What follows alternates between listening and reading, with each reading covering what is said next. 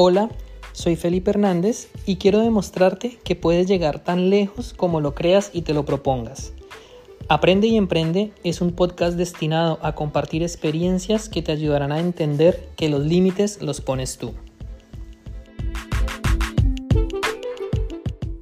Bienvenidos y bienvenidas a un episodio más de Aprende y Emprende. Hoy me encuentro con un invitado muy especial, Juan Pablo Osorio, un amigo de la casa. ¿Cómo estás, Juan Pablo? Hola Felipe, ¿cómo va todo? Un saludo a todas las personas que nos están escuchando en este podcast. Juanpa, primero que todo, agradecerte por aceptar la invitación. Era, para mí es un honor de verdad tenerte, porque conozco parte de tu historia y sé que tú eres realmente un ejemplo de que con determinación y dedicación sí que se pueden lograr muchas cosas. Así que me gustaría indagar un poco sobre esa parte. Cuéntanos quién eres y pues, a lo largo de la entrevista intentar pues descubrir un poco cómo llegaste a lo que tienes hoy, a lo que haces. Claro que sí, Felipe. Muchas gracias también por la invitación a este podcast eh, que también tiene un montón de esfuerzo y de disciplina, porque publicar dos episodios semanales no es tarea nada fácil. Y yo quién soy en este momento, Felipe. Yo en este momento pues soy una persona que estaba trabajando muy duro por alcanzar un objetivo eh, primario y es eh, la libertad. Estar lo más tranquilo posible, darle la tranquilidad a mi familia, darle la tranquilidad a mi mamá en especial y a mí como persona, poderme dar unos gustos y unos lujos. Entonces, estamos centrados full en varios frentes. Yo soy un empleado tiempo completo de una casa de desarrollo de software también soy docente universitario de ingeniería de sistemas, yo soy ingeniero de sistemas y en paralelo estoy generando contenido en redes sociales buscando enseñarles a las personas la otra labor que desempeño yo, que es todo el tema de inversión en bienes raíces en Colombia y en Estados Unidos, con lo cual yo he potenciado y he escalado muchísimo en mi vida a nivel financiero y económico. Entonces en redes sociales estamos construyendo también mucho contenido para aportarle a las personas. Entonces se podría decir que actualmente eh, soy un Juan Pablo con eh, cuatro trabajos, eh, mucha dedicación, mucho esfuerzo, buscando acelerar el proceso. Juanpa, de lo que tú me cuentas, algo interesante que quiero resaltar, muchas personas piensan que para ser exitoso financieramente hay que ser empresario, hay que ser inversionista, lo cual es cierto, pero está como la etiqueta de que si tú eres empleado y trabajas para alguien más, va a ser muy difícil escalar o ser exitosamente la parte financiera. Tú eres un ejemplo de todo lo contrario, porque tienes un buen trabajo, al mismo tiempo estás invirtiendo y estás emprendiendo. ¿Cómo haces para manejar el tiempo para que te dé, para suplir ambas labores que ambas, me imagino, requieren muchísimo tiempo y esfuerzo? Claro que sí, Felipe. Yo creo que lo principal es el manejo de, de la agenda para mí, mi agenda es sagrada. Yo busco separar todos los espacios en el día que tengo, inclusive desplazamientos, separo los espacios del desayuno, del almuerzo, de la comida, separo los espacios en los cuales voy a dar las clases, separo los espacios de las reuniones del trabajo, separo los espacios donde voy a generar contenido para redes sociales. Y esto me ha permitido ser una persona muy estructurada y metódica que tiene tiempo para todo. Yo tengo tiempo de ir a la casa de mi mamá a hacerle visita, disfrutar con ella. Yo tengo tiempo de ir a cine, de salir a comer con mis amigos, de estar participando en este podcast, por ejemplo, de sentarme y ver televisión tranquilo, a pesar de que mi vida pareciera muy atosigada y llena de muchas cosas y muchas obligaciones pero yo siento que lo principal que me ha ayudado y me ha permitido estar donde estoy ha sido el tema de organización y de la agenda. Eso es vital, respetarla. Y hay un tema muy importante, es el tema de la procrastinación. Eh, a veces queremos no hacer las cosas. Yo creo que uno prefiere estar en un scroll infinito en redes sociales, prefiere estar jugando, prefiere estar viendo televisión, prefiere estar haciendo otras prácticas de ocio que estar haciendo algo productivo por su vida. Entonces, eso ha sido una lucha constante. Yo he hecho muchos detox en mi vida, eh, he limpiado mucho eh, grupos de WhatsApp que no me agregan valor, he alejado de mi vida personas que no me aportan y no me agregan valor, y he buscado alejarme de cosas que me roben energía. Por ejemplo, yo soy hincha de Medellín y todo lo de Medellín es sufrido. Desde 2020 yo no voy al estadio desde pandemia. Tomé la decisión porque me daba cuenta o me di cuenta que me estresaba mucho, a pesar de que lo disfrutaba, me estresaba y no era un estrés saludable porque yo no podía hacer nada porque los jugadores corrieran o chutaran o hicieran gol o quedaran campeones. Eh, entonces, digamos que el espacio de esparcimiento era muy interesante, pero decidí cambiarlo por cosas que disfruto mucho más o que disfruto igual, pero que no me generan ese nivel de, estrés. Entonces, salir a montar en moto, e ir a nadar, por ejemplo, en Guatapé, que allá está una de las inversiones, entonces lo disfruto mucho. ir a una finca, compartir con mis amigos, salir a comer, prefiero hacer esas cosas que no me generan ese nivel de estrés y creo que eso también me ha ayudado mucho a enfocarme en el ocio que disfruto, no en el ocio que también disfruto, pero que me roba energía y que no me aporta y me permite pues tener tiempo libre para ejecutar las labores. Mira qué interesante lo que compartes. De hecho, Robert Kiyosaki, él dice que la diferencia entre la gente altamente exitosa y lo que no lo es, no es el dinero, sino lo que hacen con su tiempo libre. Y el ejemplo que tú nos estás compartiendo de tu vida, de cómo estás empleando tu tiempo y que te alcance para hacer tantas labores, definitivamente pues es lo que todos deberíamos intentar hacer o acercarnos al máximo. Y no se trata necesariamente de, de olvidarnos de disfrutar la vida, ¿no? Porque has encontrado una forma muy sana de esparcimiento, de realizar actividades, sin tener que comprometer pues tu salud mental o tu estrés que no necesitas evidentemente para, para, para tus cosas. Juanpa, quisiera preguntarte por qué te enfocaste en los bienes raíces a la hora de buscar una alternativa de inversión. ¿Qué fue lo que más te llamó la atención ahí?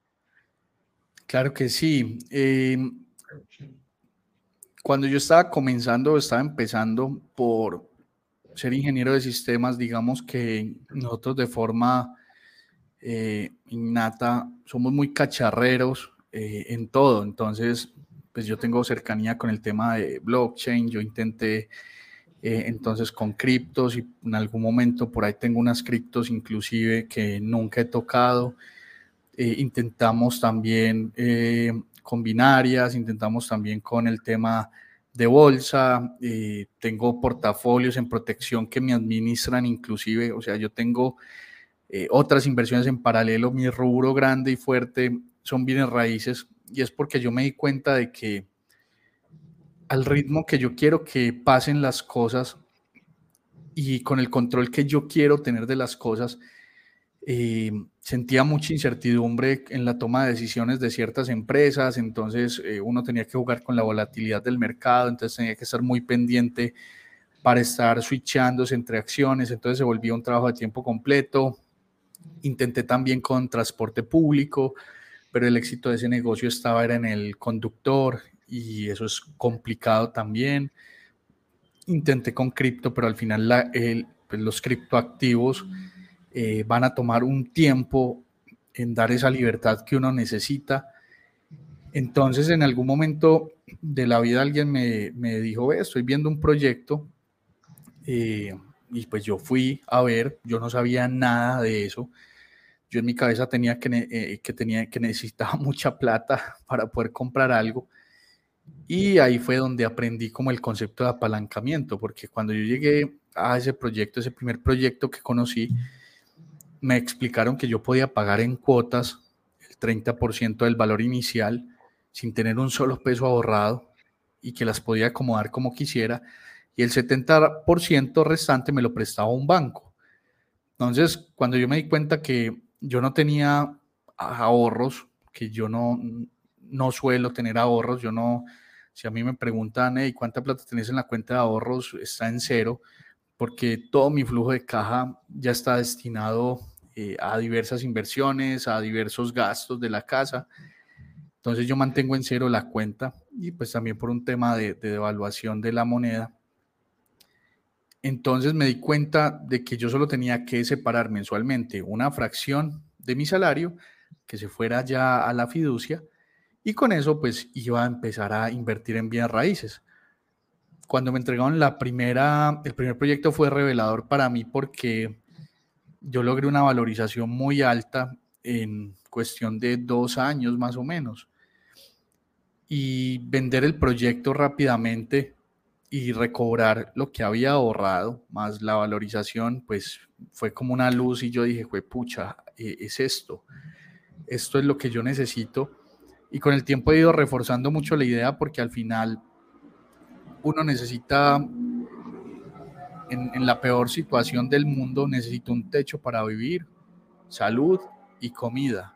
Entonces digamos que el techo para vivir, yo tengo muchos techos para vivir que son míos que pase lo que pase, el valor de la tierra históricamente cada vez sube más de precio en los centros poblados, en los centros urbanos, porque cada vez somos más personas y cada vez hay menos tierra. Entonces, eso tiende a valorizarse muy, muy rápidamente. Entonces, me ha ayudado mucho y por eso fue la decisión de continuar de lleno con bienes raíces. Ya posteriormente, pues me fui también para Estados Unidos para protegerme también de la devaluación del peso en cierta parte del portafolio.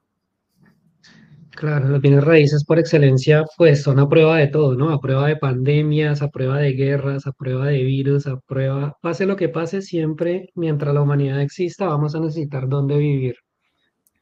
Si te entiendo bien, entonces, dentro, dentro del mundo de los bienes raíces, ¿te nichaste en invertir en propiedades sobre planos? ¿O también inviertes en apartamentos usados, flipping, otro tipo de, de opciones?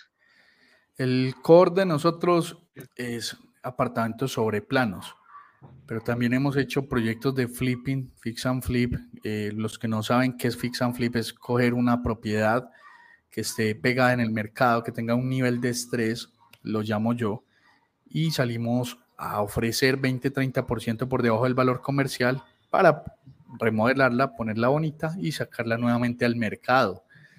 Entonces eso lo hacemos en Estados Unidos, lo hacemos muy bien Estamos incursionando también el tema de lotes con la experiencia que hemos cogido remodelando y terminando los apartamentos sobre planos, que muchos de ellos los entregan en obra gris.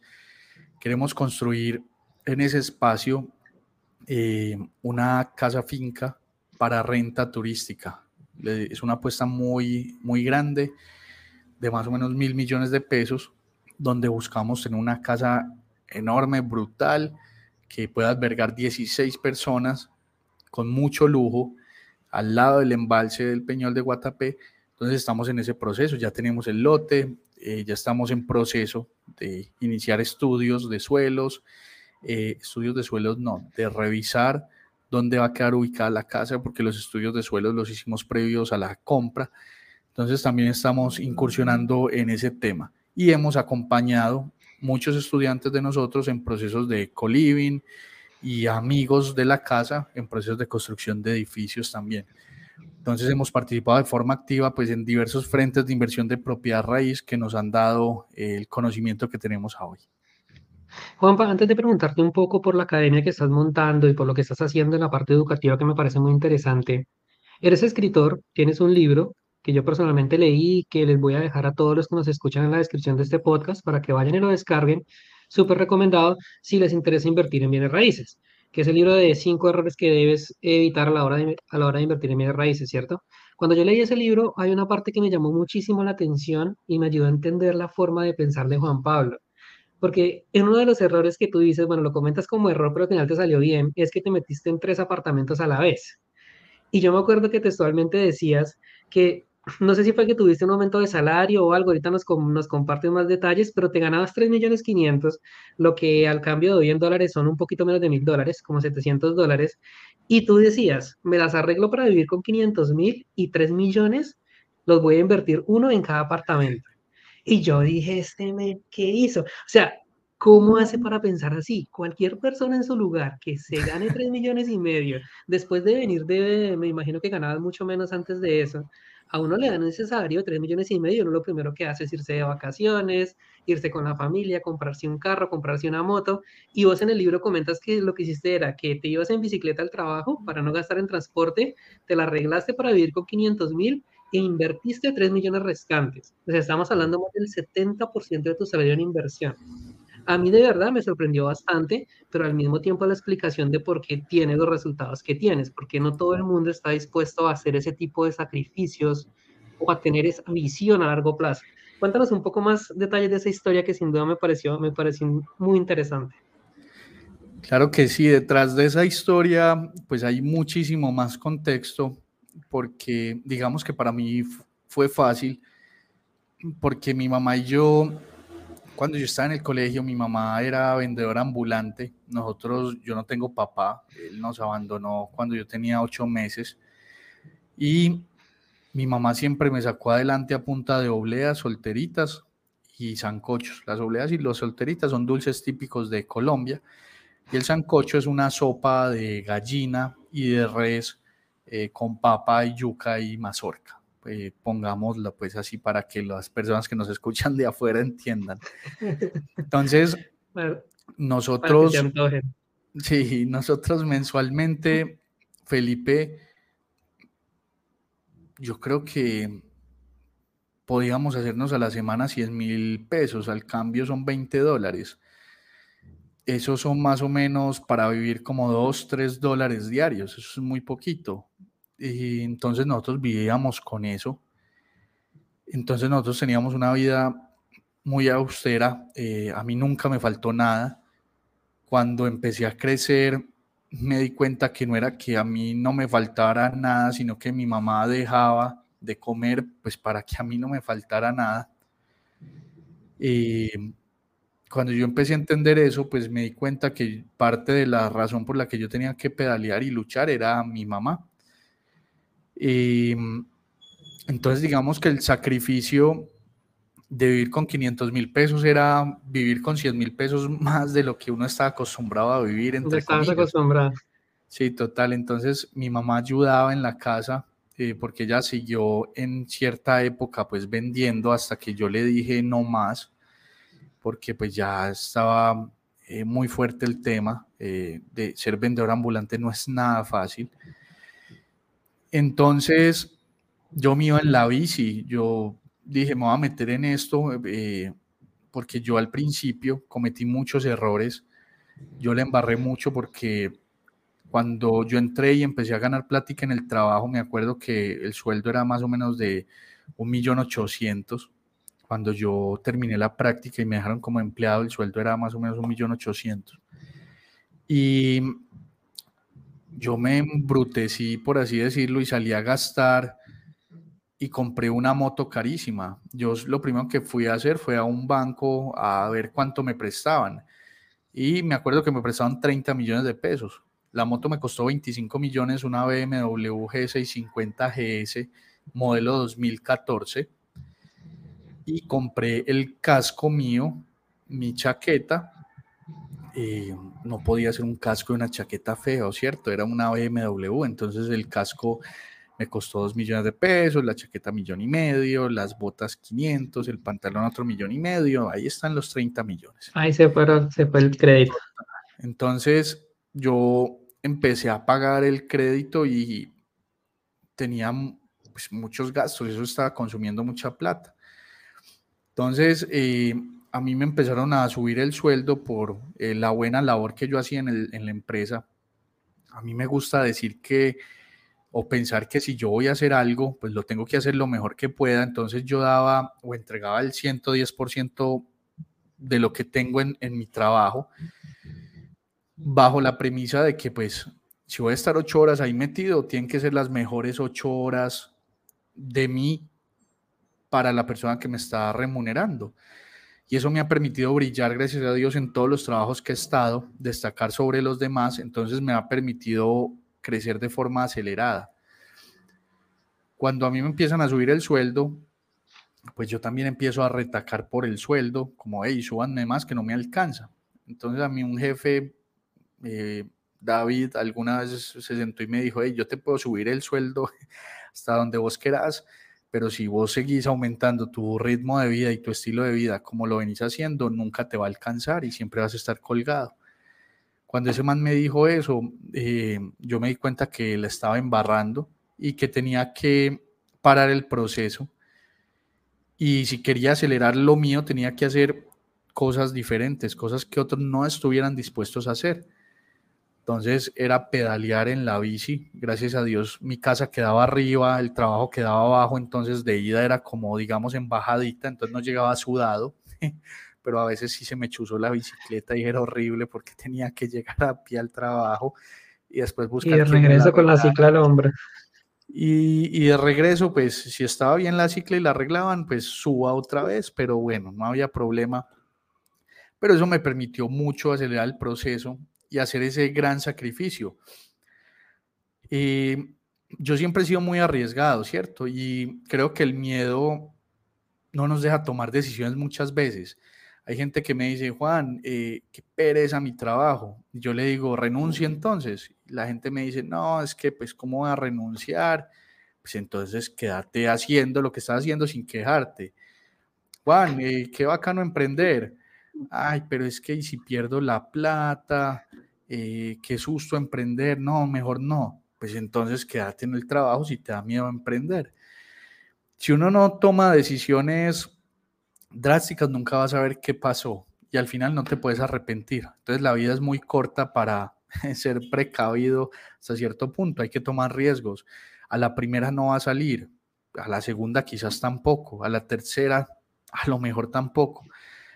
Pero si no intentamos, nunca nos vamos a dar cuenta en qué momento nos va a salir. Puede que nos pase como lo de el coronel de KFC, eh, que no me, no sabe, yo sé cómo se llama, pero donde pronuncia el nombre aquí ante vos hago el ridículo pronunciándolo, que el señor le pegó al pollo literalmente por allá como a los 70, 75 años, una cosa así. 65 años, si no me equivoco. 65, entonces, hey, hay que intentar y quién quita que salga bien. Entonces, yo me considero también una persona, no sé si muy suertuda o mi optimismo atrae tan buenas energías que normalmente el 98% de las cosas me salen muy bien tal cual como las planeaba. Entonces, eso me permitió pues apalancar esas tres propiedades. En la historia del libro eh, menciono que por medio de una figura que se llama la sesión de derechos, vendí uno y con eso pues me impulsé para continuar con los otros. Entonces, eso me abrió aún más las puertas y me di cuenta de lo que podía lograr. Esa figura tú no la tenías contemplada cuando te metiste a los tres apartamentos, ¿no? Te la encontraste por el camino. Esos son ángeles que llegan a la vida. El vendedor en su, supongo, afán de vender apartamentos, eh, me la explicó y por ahí también me dijo que me podía ayudar con eso y pues así fue y logramos ser el primero. Esa figura no es la más sencilla de ejecutar, hay que ser claro, porque si fuera simple, pues todo el mundo sería rico de cuenta de esa figura, pero cuando la logra uno, uno tiene retornos de la inversión muy, muy altos.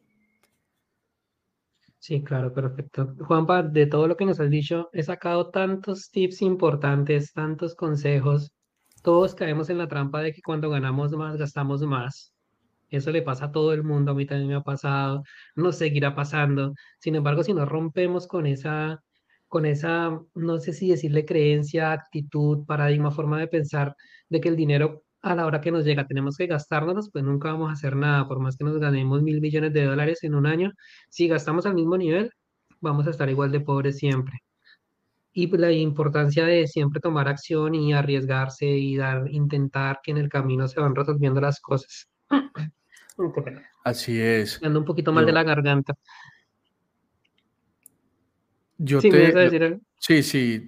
Por ejemplo, en este momento, pues no, voy a decir de cuánto es mi patrimonio ni cuánto me gano, pero pues les aseguro que uno, yo podría tener un carro perfectamente. Y yo en ese momento yo no tengo carro, por ejemplo, yo tengo una moto. No es una moto austera, pues tampoco les voy a decir mentiras. Es eh, la continuidad de mi primer sueño, es una BMW, la 850. Y yo me muevo en la moto y hoy yo no siento la necesidad de tener carro porque un carro para mí en este momento es un pasivo que me obligaría a frenar mi crecimiento. Yo no vivo en casa propia porque los números me muestran que vivir en arriendo en este momento para mí es más óptimo. Y no quiere decir que yo no tenga propiedades. Yo sí tengo muchas propiedades, pero no vivo en mis propiedades propias, valga la redundancia, porque yo tengo esa plata circulando. Si yo compro una casa propia en este momento, la casa de mis sueños, estanco mi crecimiento porque voy a enterrar mil millones de pesos y se van a quedar ahí quietos para siempre. Ah, Juan, es que se valoriza. Sí, pero ¿cuándo vas a salir a retomar ese capital? ¿Y cuándo vas a salir a venderlo para seguir capitalizando, generar un flujo de caja? Entonces ahí está la diferencia también. Eh, yo no me voy a quedar austero para toda la vida, eso también te lo garantizo. Eh, llegará un momento en que yo pueda cumplir eh, muchos de los sueños y los proyectos que tengo en mente. Entonces la gente también me va a decir, Juan, ¿y si te mueres mañana? Pues, ¿y si sigo vivo y por ponerme a gastar toda la plata no, no logré el objetivo primario, ¿cierto? Entonces, yo creo que voy a seguir vivo, yo creo que voy a lograr mis objetivos. Yo sé que si yo me muero mañana, mi familia está completamente asegurada y me iría feliz y tranquilo porque hay de dónde echar mano, de dónde pueden vivir ellos el resto de vida y sabré que los 31 años que vengo trabajando y viviendo, pues los trabajé para que ellos estuvieran felices y tranquilos. Entonces, también es el objetivo primario, ¿cierto? Garantizar la tranquilidad de ellos y si yo, Dios mediante, pues estoy vivo a los 40 años aproximadamente, tener una tranquilidad eh, absoluta y no tener que pensar en trabajar y que si trabajo sea en algo que me apasiona completamente y alcanzar esa verdadera libertad financiera, no la que predican en redes sociales, ay, es que yo alcance la libertad financiera, pues ¿por qué seguís generando contenido si alcanzaste la libertad financiera? Si ya la tuvieras, estarías en un yate en el Caribe, pasándola brutal, no estarías aquí en un live. Ay, es que ese es mi, mi esencia, mi compromiso. Entonces, ¿por qué cobras por tus conocimientos también, cierto? Porque necesitas más plata. Entonces, seguramente cuando yo tenga 40, 41 años y alcance ese objetivo primario, eh, no me verán en ningún lado eh, sirviendo de forma paga, sino siendo conferencista y contando historias, que es lo que más amo y más me apasiona en todo lado. Entrando en ese tema, Juanpa, aparte de inversionista, tienes un proyecto de educación. Quisiera que nos platiques un poquito más sobre eso. ¿De dónde nació la idea de empezar a compartir tus conocimientos en la parte de los bienes raíces? Sí, Felipe, a mí, a mí me ha gustado mucho ser docente. Por ejemplo, yo soy docente universitario y eso pagan súper mal, eh, pagan mal. Yo no necesito desde pues la humildad e, ese dinero. Eh, considero que los docentes son muy cracks que trabajan pues por esos montos, porque se supone que están preparando las futuras generaciones, pero siento que le estoy retribuyendo a la sociedad parte de lo que ella me ha dado y uno tiene que dar algo a cambio para poder recibir algo. Entonces, ayudarle a estos pelados eh, me mueve mucho y me inspira mucho.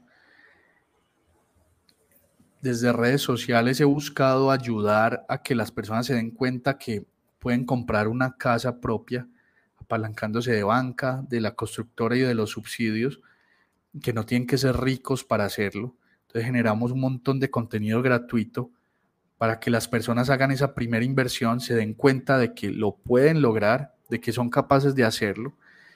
Entonces, tenemos muchísimo contenido gratis para que la gente lo haga sin cometer errores, maximizando la rentabilidad, porque a mí me pasó eso en el libro, particularmente lo explico, un montón de errores y embarradas, y eso me ha llevado pues a aprender mucho. Entonces le enseño a la gente a que no le embarre, que hagan esa primera inversión y si ya la gente quiere escalar, también tenemos acompañamientos muy personalizados y muy cercanos con eh, los estudiantes que se dieron cuenta que este es el camino. Entonces la premisa educativa de nosotros es que cualquier persona puede aprender a invertir, cualquier persona puede, cualquier persona lo puede lograr. Porque si yo que pues hace unos años era, no sabía qué iba a hacer con mi vida, mi mamá era vendedora ambulante, sobrevivíamos con 20 dólares a la semana, 3 dólares diarios, pues cualquier persona también lo puede lograr. Solo necesita determinación, creer que es, que es capaz de hacerlo y dejarse de poner excusas y empezar a hacer cosas diferentes. Porque es que tampoco es fácil de hacer. Tampoco les voy a decir, ah, sí, mira, tú te sientas, prendes el televisor, pones Pasión de Gavilanes y te va a llegar una casa. Seguramente vas a tener que apagar el televisor, ponerte a hacer, a generar otra fuente de ingreso, a optimizar la que ya tienes o a reducir gastos hormiga para abrirle un hueco a ese flujo de caja y que ese, ese hueco se vaya directico a un apartamento, una propiedad que sea la primera tuya y que ya después puedas empezar a escalar este negocio y llevarlo al siguiente nivel. Exactamente. Acá pues vuelvo a, reiterar lo que dije empezando la entrevista, que Juan Pablo era un ejemplo de que definitivamente sí se pueden hacer grandes cosas empezando desde abajo. Y como nos has venido compartiendo, pues es un ejemplo claro que así es. Me gusta el proyecto de educación que tienes porque básicamente la información y las oportunidades están ahí, pero la gente no las conoce y el desconocimiento, concretamente a la hora de invertir en bienes raíces, conlleva a las personas a cometer muchísimos errores, como podríamos mencionar acá muchos, meterse en propiedades demasiado costosas que no puedan pagar, no asegurarse que, por ejemplo, la constructora sea seria. ¿Cuáles son esos errores graves que tú has notado que la gente más comete a la hora de invertir en bienes raíces? Claro que sí, Felipe. Mira, yo siento que el primero va muy ligado a lo que tú mencionas al comienzo de la pregunta, y es que la gente se dedica a quejarse un montón y no a tomar acción. Es muy triste porque yo he hecho publicaciones, yo estudié en mi universidad becado, yo busqué una oportunidad y yo en algún momento hice una publicación donde le decía a la gente, y en las páginas de sus gobiernos de cada uno de sus países hay oportunidades de educación gratuitas, porque yo las veo que están ahí, que se pierden constantemente. Hasta hace unos años varios subsidios se venían perdiendo, subsidios de vivienda, eh, particularmente en Colombia, y la gente no los aprovechaba. Pero llegaban a mis publicaciones y se quejaban y hasta me echaban la culpa a mí de que el gobierno no les diera un subsidio. Ah, es que eh, soy eh, madre cabeza de familia, soy soltera eh, o soy padre que solo trabajo yo, mi esposa tiene que cuidar a mis cinco hijos y tengo dos hijos enfermos. entonces necesito una casa. Y yo decía, hey, el gobierno no te va a dar una casa, nadie te va a dar una casa por lo que vos necesitas o crees que necesitas ¿Qué vas a dar a cambio para recibir esa casa? Entonces, eh, los planes de subsidios son complejos y requieren un ahorro precisamente porque si regalamos las cosas sin un esfuerzo, la gente no lo va a valorar y va a salir a venderlo. Entonces yo diría que lo primero es, no quejarse. ¿Qué pasara si nos dejáramos de quejar y nos hiciéramos responsables de nuestras acciones? si yo me hubiera quedado quejándome y echándole la culpa a la vida, porque mi mamá es enferma, epiléptica, porque soy hijo único, me toca cuidar a mi mamá que es enferma, porque tenemos que salir todos los días a vender obleas y solteritas, a mojarnos, a cargar un toldo pesado, porque no tengo plata para ir a la universidad, pues seguramente no estaría acá. Yo decidí cambiar el chip y yo quiero a la gente rica, la gente que tiene plata, porque lo llenan a uno de abundancia. Uno no cree eso y uno empieza a entender eso cuando empieza a crecer. Pero si uno se rodea de personas que tienen una mentalidad de escasez, de estarse quejando, eso se le pega a uno, porque eso empieza a martillar durísimo. Mientras que si estás en un entorno donde la gente tiene ideas, tiene chispa, eh, busca, le busca la comba al palo, pues empezás a salir adelante. Y yo sé que hay gente que la tiene más dura que yo, pero yo sé que cualquier persona que se lo proponga lo puede lograr. Ah, yo en Instagram he escuchado historias de mis estudiantes eh, muy, muy tesas. Yo tengo un estudiante que es madre, cabeza de familia, tiene dos hijos. y dejó los dos hijos con la mamá y dijo, güey, pucha, yo me voy para Italia de ilegal un año a darla toda. Y ella me escribe todas las semanas y me dice, Juan, está, es muy duro. yo le digo, hey, vamos, que vos podés. Ese sacrificio de un año te va a permitirte llegar aquí con tres casas y ya tener resuelto prácticamente el resto de tu vida, porque estás haciendo algo que la gente no está dispuesta a hacer. Ella en vez de quejarse, ella cogió un avión. La historia de ella es, muy loca porque ella me decía, hey Juan, yo me iba a quitar la vida y escucharte a vos me salvó, escuchar tu historia. Y apenas escuché tu historia, eso fue hace poquito. Ella arrancó para Italia en octubre, noviembre. Compró los primeros tiquetes y se quedó por allá y le está rompiendo y seguramente la va a sacar del estadio. Entonces, si uno se deja de quejar y se hace responsable también de sus actos, de sus acciones y busca cómo va a cambiar su vida, lo puede lograr. Eso hablando como el tema mental, de actitud y centrándome ya más en el tema de propiedad, lo primero que yo recomendaría es fiducia de principio a fin por el simple hecho, por la sencilla razón de que la fiducia está respaldando y custodiando los recursos de comienzo hasta el fin del proyecto. Y la constructora solamente va a obtener el dinero cuando logra unos hitos acordados con nosotros como compradores y con la fiducia como intermediaria. Entonces, eso me permite que si el proyecto no se viabiliza, pues me devuelven a mí mi plata completa con unos rendimientos que generó la fiducia en ese tiempo. Lo segundo que yo trato de hacer es buscar proyectos siempre en lista cero. Esto aplica para proyectos no bis, que es un proyecto en lista cero. Las constructoras tienen listas de precios. Entonces, cuando lanzan un proyecto, están en la lista de precios más baja, la lista cero, que algunos la llaman, hay otra lista por, abajo de lista cero que la llaman Friends and Family, amigos y familia. Y de ahí para arriba, pues lista cero, lista 1, lista 2, lista 3. ¿Cómo funciona esa lista de precios?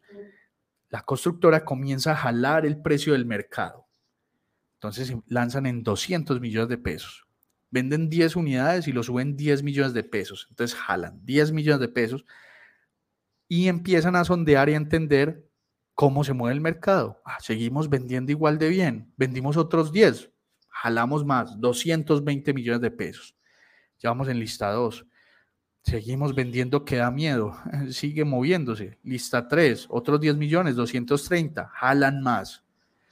Hasta que llega un momento en el mercado que dejan de comprar y van por allá en lista 15, no sé, 300 millones de pesos. Jalan, ya no, nadie compra. Entonces ahí ya la constructora es donde empieza a ofrecer esos descuentos para tratar de volver a alcanzar el precio óptimo del mercado por medio de descuentos, a pesar de que el precio ya está anclado acá, te dan un descuento para hacerte sentir que estás comprando barato. Entonces, ¿yo qué busco? Comprar en esas primeras listas de precios para ganarme toda esa valorización del precio del mercado por medio de esa especulación. Hasta ahí no he ganado plata, hasta ahí he ganado plata sobre el papel, pero si yo salgo y hago la sesión, puedo capitalizar esa utilidad. O si yo escrituro, ya la utilidad también es mía, porque mi apartamento inmediatamente lo entregan, alcanza el valor del mercado y el valor del mercado normalmente es el que está planteando o está eh, teniendo activa la constructora en ese momento, en ese proyecto. La tercera recomendación que yo daría es comprar bajo la responsabilidad y no bajo la emoción. Tenemos que ser responsables cuando compramos vivienda. Y yo aquí a mis estudiantes les hablo mucho de una paradoja, un triángulo eh, que es una paradoja, porque una cosa es la casa que yo quiero comprar, una cosa es la casa que yo puedo comprar y otra cosa es la casa que el banco me permite comprar. Porque es que la casa que yo quiero comprar es un PH en el poblado, un penthouse en el poblado de 1.500 millones de pesos. Esa es la que yo quiero pero lo que yo quiero puede que no sea lo que yo puedo pagar o lo que el banco me permita comprar porque no me presta toda esa plata. Entonces, ambos tienen que estar en perfecta armonía, el triángulo tiene que estar en perfecta armonía, en donde la casa que yo quiero sea la que puedo comprar y sea la que el banco me permite comprar. Entonces, yo no me puedo desligar de ninguna de esas aristas del triángulo, porque si lo hago ya es una compra irresponsable. ¿Y porque incluimos la que yo quiero comprar? Porque yo no puedo salir a comprar la casa que yo puedo pagar y que el banco me permite comprar si no es la casa óptima, por ejemplo, para una inversión o para yo vivir. Entonces tiene que haber una armonía perfecta en eso. Y hay muchas personas que salen y compran una vivienda que les gusta, que pueden pagar ellos mes a mes, pero que cuando se van a apalancar con el banco, el banco les dice, hey, no, estás sobreendeudado, no podés. Entonces les toca desistirla y recibir una multa. Entonces pierden plata. O hay gente que me dice, Juan, yo tengo un cupo de crédito violentísimo, me prestan mil millones de pesos y esta es la casa que yo quiero comprar. Pero cuando yo les pregunto por el flujo de caja, ah, no, tenemos un milloncito de pesos mensual. Pues estás loco, no puedes comprar esa casa porque no tienes plata. Entonces el triángulo tiene que estar en perfecta armonía y eso es lo primero que aprenden eh, nuestros estudiantes por medio de calculadoras e información clara, porque esos son simples números fórmulas básicas que nos dicen, hey, la casa que yo quiero comprar vale tanto, hey, ¿la puedo comprar yo? Sí. ¿El banco me presta? Sí. Entonces, adelante. Entonces, sería como la tercera recomendación puntual. Y creo que la cuarta, eh, para que redondeemos las ideas, si quieren aprender más, pues van a redes eh, para aprender más, es la ubicación, Felipe. Por ahí hay una, una frase que, que dice location, location, location. Esa frase sale de un programa de Nat Geo de unos agentes inmobiliarios que hablan y dicen, es que la ubicación es lo más importante, porque vos puedes hacer lo que sea con la casa menos cambiar la ubicación donde está construida. Si la casa está fea, vos la remodelás. Si los números de la vivienda no te dan en el negocio, salís y la vendés. Si no quieres vivir en esa casa, pues te mudas. Pero si no te gusta la ubicación, no puedes como decir, o al menos en Colombia, no es tan fácil, acojo, levanto el edificio y me lo llevo para otro lado. Entonces la ubicación es vital. Donde yo elija la ubicación, ahí va a estar para siempre mi inversión. Si es una mala ubicación, yo no voy a poder venderla tan fácil. Si es mala ubicación, seguramente yo no voy a querer vivir ahí. Si es mala ubicación, seguramente los números de la inversión no van a ser tan buenos. Entonces, tengo que escoger una ubicación muy, muy buena y tener en cuenta un concepto que se está usando mucho últimamente, que es ciudad de los 15 minutos, donde yo en mi vivienda tenga a 15 minutos o menos todo lo que yo necesito. ¿Qué necesito yo? Centros comerciales, iglesias o centros religiosos, eh, los colegios, los supermercados, transporte público en general, centros de recreación, parques, entre otras cosas que necesitan las personas normalmente. Esos serían como los cuatro super tips que yo le daría a las personas que nos escuchan. ¿Sabes, Juanpa, que para, para mm, hacer una aclaración, la mayoría de la gente que escucha este podcast vive en Canadá, son latinos que viven en Canadá, y un mecanismo de inversión muy interesante es invertir en bienes raíces sobre planos en Colombia concretamente, que es una opción que yo les recomiendo porque yo la he hecho sin embargo, es importante tener cuidado con ciertos detalles, que es todo lo que nos está explicando Juan Pablo, porque son muchos errores. Yo he escuchado casos de gente que le da miedo invertir porque han escuchado que el proyecto lo entregan en tres años y por ahí al año la constructora se quiebra y pierden la plata. O pasan cinco, seis, siete años y le dan largas y largas y nunca lo, y nunca lo entregan. Esos temores que son reales porque son situaciones que pasan, o sea, nadie se los está inventando, se pueden evitar gracias a todo lo que Juan Pablo nos está explicando. Con una previa asesoría, con una previa, mm, como lo dijéramos, investigación sobre el tema, puedes tener la certeza que puedes ir a invertir y las rentabilidades son bastante buenas, y más teniendo en cuenta que si tú vives en Canadá, por el cambio del dólar al peso te va a salir mucho más barato hacer este tipo de inversiones.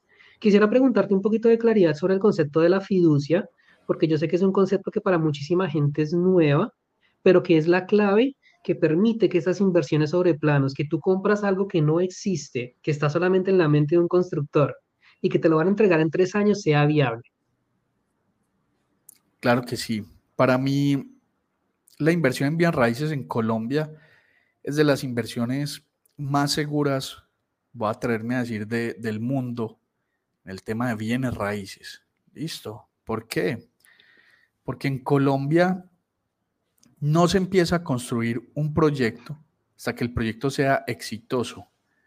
Hasta que el proyecto no alcanza punto de equilibrio, la constructora no pone un solo ladrillo. Entonces, en otros países, la constructora primero construye y después sale a la venta. Y no sabes si se va a vender o no. Entonces, eso nos permite mucho, un porcentaje muy grande de valorización, porque estás comprando algo que no se ha materializado. Entonces, la constructora valora eso y te da mejores precios. Cuando empiezan a construir es porque ya se logró el punto de equilibrio, el proyecto fue exitoso. Si no fue exitoso, se devuelve la plata y listo. Y adicional, normalmente en Colombia no se construye con capital, sino que se con capital propio, sino que se construye apalancado de la banca. Las constructoras en Colombia se apalancan de la banca normalmente. ¿Esto qué genera? Que el banco que le está prestando a la constructora tenga los ojos puestos encima de qué están haciendo con su platica. El banco es el principal interesado que ese proyecto se concrete, porque la constructora tiene plata del, del banco. Entonces, por eso es importante ver el banco constructor, que sea un banco grande, que tenga buen respaldo, porque va a tener los ojos encima de la constructora. El siguiente punto es la fiducia. La fiducia es un ente externo, normalmente va muy ligado a la banca. Eh, acción fiduciaria eh, va muy ligado eh, a grupos bancarios muy grandes. Fiducia Bancolombia pues va muy ligado a Banco, a Banco, eh, Bancolombia, por ejemplo. entonces hay fiducias como por bancos también. Y básicamente la fiducia es un intermediario que se encarga de recoger la plata de los que compran, la recoge y la mete en una bolsita, se encarga de recoger el título y lo que te está vendiendo la constructora y lo mete en una bolsita, pone unas condiciones claras que dicen, hey, yo te entrego, señora constructora, la plata que te está dando el comprador, te la entrego a vos cuando cumplas estas condiciones. Y yo le entrego al vendedor el título de la propiedad cuando se cumplan estas otras condiciones. Entonces la fiducia hace una intermediación y va vigilando que todas las personas vayan haciendo sus aportes y que la constructora vaya haciendo su labor y no le desembolsa plata hasta lograr punto de equilibrio en primera instancia y posteriormente ciertos hitos. Al ser un ente externo que está cobrando una comisión, es solidario.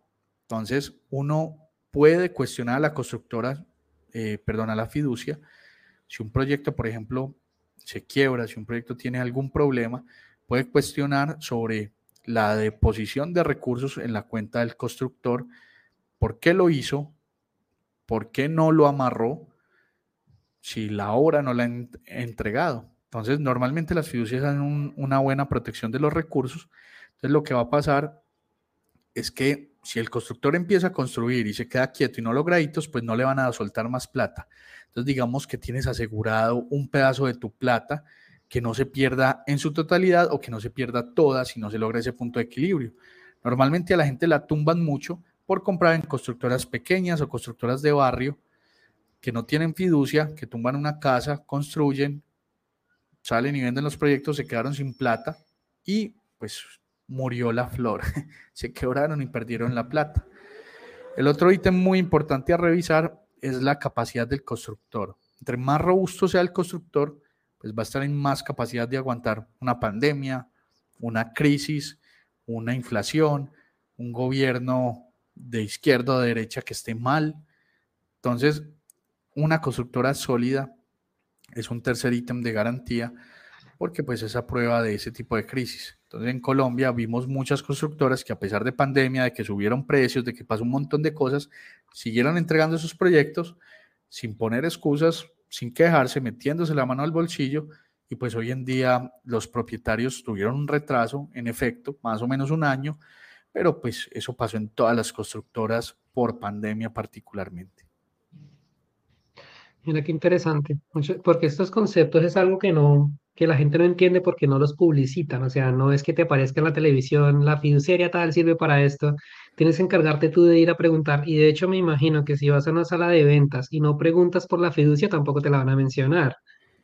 Ellos se Sí, esa, sí, normalmente hay cartelitos pegados afuera que hablan del equipo promotor, que puede ser la constructora, quien vende y quien diseña, el banco constructor, que es el que le prestó la plática a la constructora, y la fiducia. Eso es lo único que uno ve.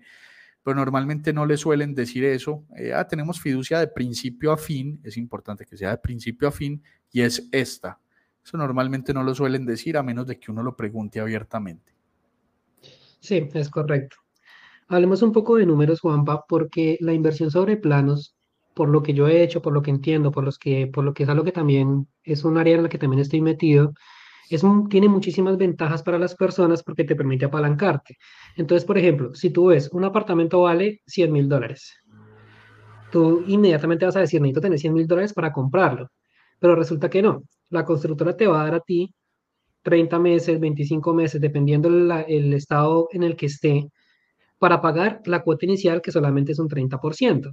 O sea que si hacemos números rápidos y así medio, medio, medio a la ligera, podríamos decir que el 30% de cien mil dólares son treinta mil dólares, te los dividen a 30 meses, quiere decir que tú vas a pagar solamente mil dólares mensuales durante 30 meses y cuando termine la, el plazo y te entregan el apartamento, buscas un crédito con el banco para conseguir los setenta mil más. Es decir, que en toda la ecuación tú nunca colocaste un gran capital de tu parte.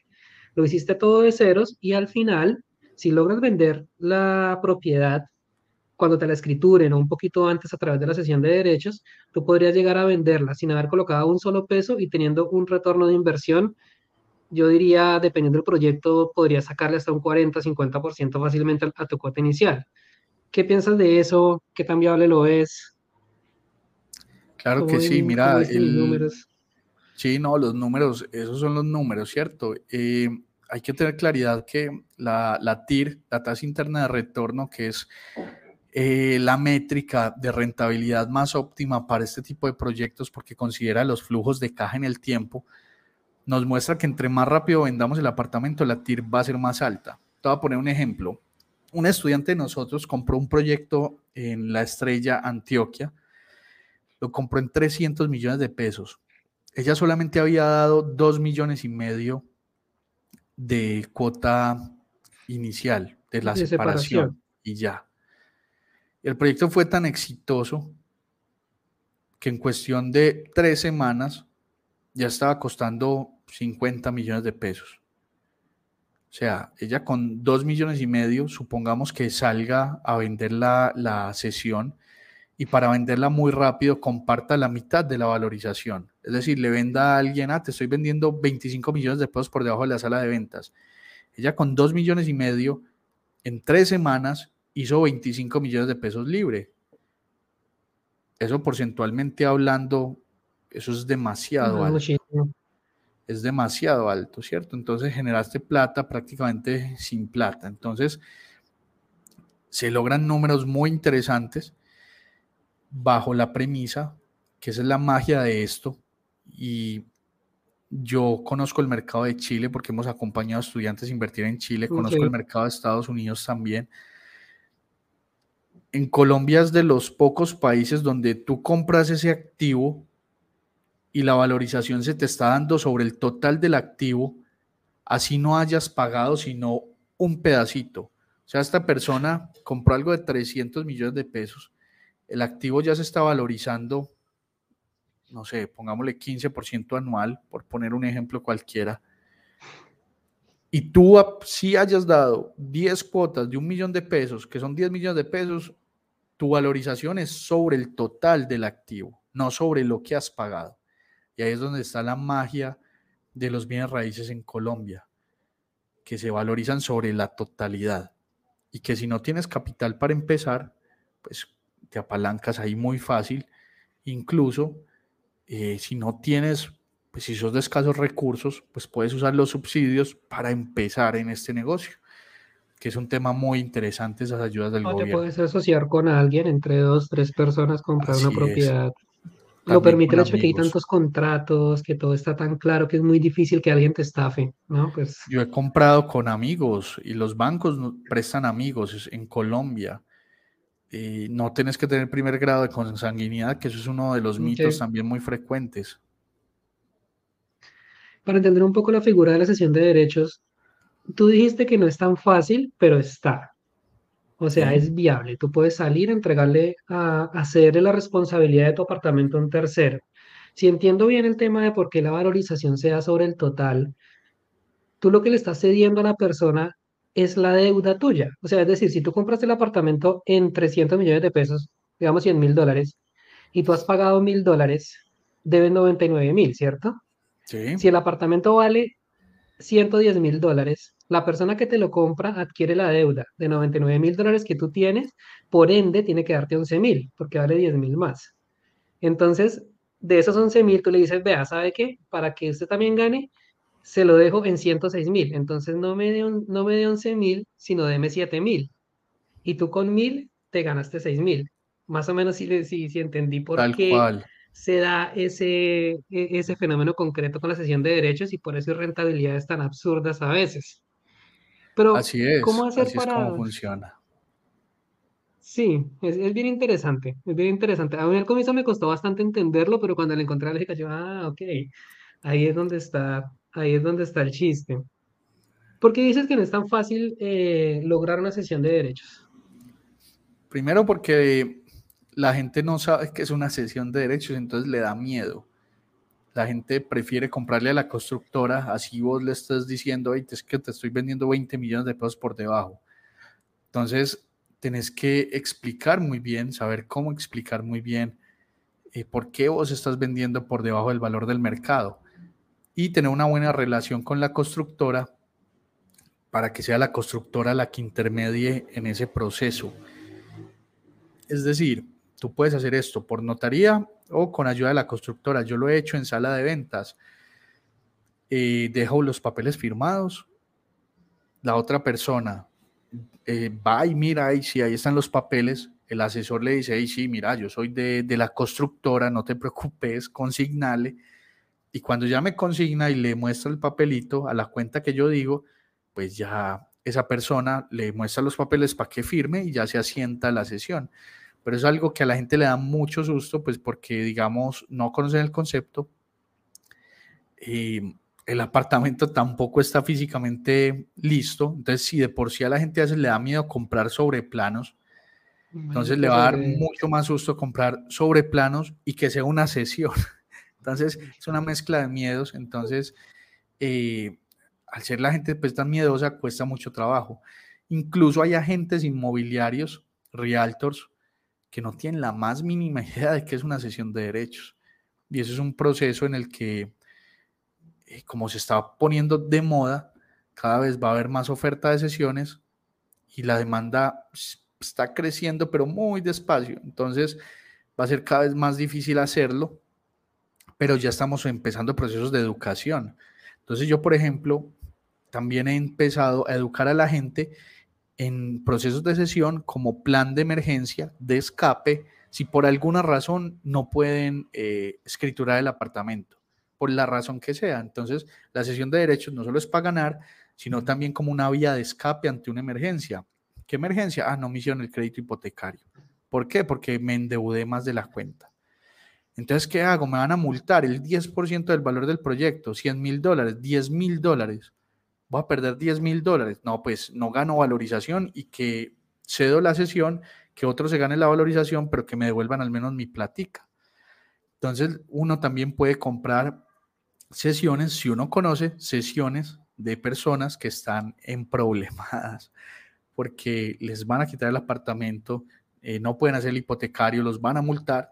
Entonces uno le hace ofertas y encuentra negocios de oportunidad muy interesantes también en, ese, en esa metodología. Sí, es bien interesante porque es por lado y lado. Primero, aclarar que cuando uno se mete a una inversión tiene que tener claras las vías de salida que tiene. ¿Qué hacer si algo pasa, si algo sale mal? Si no sale como yo lo preveí, ¿qué puedo hacer? Entonces, sesión de derechos por un lado.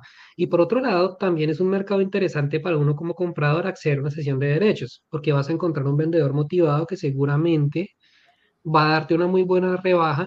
Y no solamente eso, también pienso que quizás en un proyecto que esté 100% terminado, que haya sido un éxito, que alguien realmente esté interesado en adquirir una unidad y pero estén todas vendidas, la única opción que va a tener es ir a comprársela a algún propietario que se la quiera ceder, ¿no? Eso por ahí también puede estar abriendo un mercado, un mercado, un mercado interesante, claro, todo va como en las, como en las necesidades. Juanpa, quisiera terminar la entrevista preguntándote por un tema más macroeconómico de Colombia, porque estamos invitando a la gente a que invierta en Colombia, que invierta en bienes raíces. Sin embargo, hay muchísimo temor, por un lado por el gobierno, por otro lado por la crisis económica global. Hay mucha gente que dice que las constructoras se pueden empezar a quebrar, que podemos estar en una burbuja inmobiliaria. Hay muchos temores en el aire que hace que la gente prefiera mejor dejar su plática quieta. ¿Cuál es tu visión a mediano y largo plazo para Colombia? Tú que conoces Colombia, conoces Estados Unidos, conoces Chile, que me acabas, no lo sabía, me lo acabas de mencionar. ¿Cómo es el futuro para el país en la parte de la construcción? Mira, Colombia tiene una particularidad. Yo no sé si has visto noticias en varias partes del país, eh, los arriendos están subiendo un montón y se está hablando de un proceso de gentrificación. Y precisamente ese proceso de gentrificación se debe a la falta de vivienda en el país. Hay escasez de vivienda. En pandemia las constructoras se retrasaron un montón, entonces los procesos que, los proyectos que iban a lanzar después de terminar esos se atrasaron, entonces tenemos un déficit, una arrastre de déficit de vivienda muy grande. En pandemia, el DANE nos informó de que las viviendas eh, dejaron de estar conformadas por 3.1 personas y pasaron a 3 personas por hogar. Y eso parece insignificante, ese punto uno, pero esa gran escala, eso es un montón de gente que fue a comprar vivienda y que estadísticamente no necesitaba la vivienda, sino que la pandemia aceleró ese proceso de que las familias se separaran, porque yo no me aguanto a los que con los que vivo en la casa, entonces mejor me voy. Y a eso le sumamos que muchas personas están viniendo al país de turismo y están usando renta turística y renta de corta estancia. Entonces, escasez de vivienda porque no están construyendo, familias buscando casas y extranjeros viniendo a vivir aquí en renta turística, nomás digitales, a pasear eso es un cóctel perfecto que hace que los precios de la vivienda incrementen y que como hay escasez precisamente, los arriendos empiecen a subir un montón.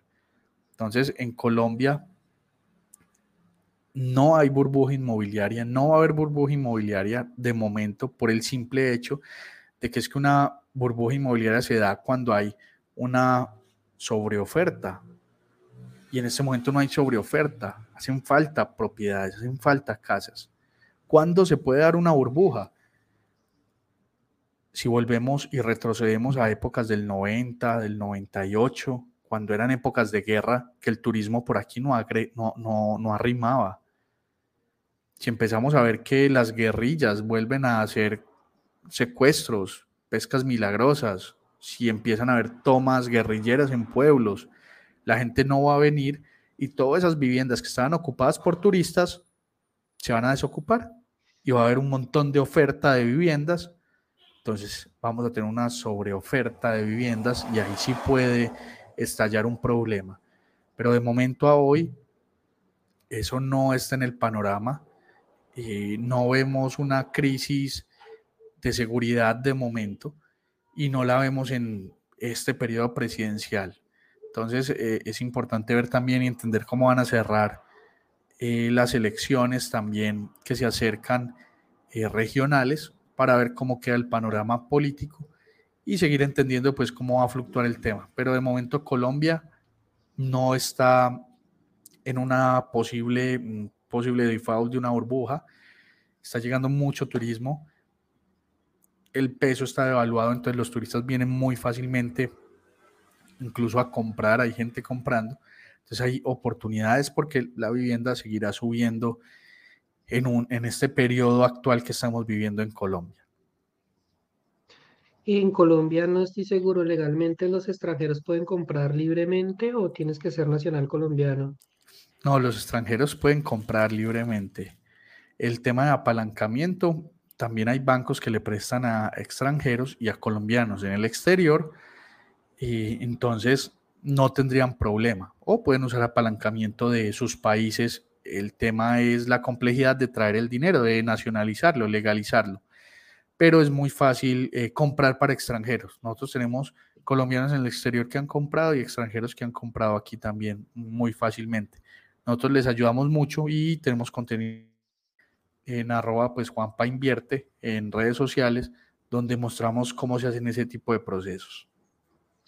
Chicos, de verdad, para los que nos están escuchando, que les pueda interesar, invertir en Colombia es una excelente opción. Yo lo hago porque amo mi país, soy colombiano, pero aparte de eso, porque los números cuadran, porque es muy sencillo ver que sí es un negocio rentable y más aprovechando el cambio del, del dólar a pesos Así que estos son temas que, tienen muchísimos detalles más, hay muchísimas aristas, es muy difícil abordar todo en una entrevista de una hora.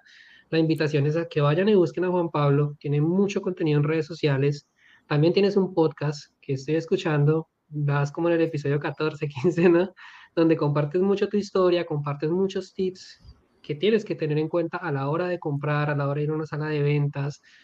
Hay mucha información de valor que definitivamente, si tú quieres empezar en este mundo de las inversiones, es una excelente, excelente oportunidad. Y aparte, pues lo que hablábamos al comienzo, las inversiones sobre planos están a prueba de todo. Que se venga una guerra, que se venga una crisis, que un gobierno malo, las propiedades, una vez la tengas en tu poder, nadie te la va a quitar. Juanpa, te agradezco enormemente por el espacio. Aprendimos muchísimo contigo. Súper, Felipe, gracias por la invitación. Y todos bienvenidos también a los espacios que tenemos con ustedes para compartir. El podcast se llama Invierte tu vida. Lo encuentran en cualquier plataforma de podcast y en redes sociales nos encuentran también como Juanpa Invierte, que estamos dispuestos para ayudar porque cualquier persona puede invertir sin tener dinero inclusive, solo requiere un flujo de caja básico. Claro que sí. Igual en la descripción de este episodio van a encontrar el enlace a tu libro, al podcast y a tus redes sociales para los que quieran ir y seguir aprendiendo. Ya saben, Juanpa invierte. Juanpa, muchas gracias. Gracias Felipe por la invitación y nos vemos más adelante. Muchas gracias. Nos veremos en un próximo episodio. Quiero felicitarte y reconocerte por llegar al final de un nuevo episodio. Eso demuestra tu compromiso con tu educación y progreso en el área del crecimiento personal, las finanzas y las inversiones. Espero de todo corazón que lo explicado en este episodio haya sido de valor y utilidad para tu vida. Si así fue, quiero invitarte a compartir este podcast con familiares y amigos a quienes tú consideres les pueda servir. Por último, quiero que pienses en quién te convertirías, qué conocimientos adquirirías si escucharas un podcast al día. Puedes hacerlo mientras te diriges al trabajo, en el tráfico, en tu auto, en el autobús o haces los quehaceres de la casa. Así que en la descripción de este episodio te dejo un link para que te unas a mi comunidad de WhatsApp donde a diario comparto los mejores podcasts sobre finanzas y crecimiento personal. Ahí te espero.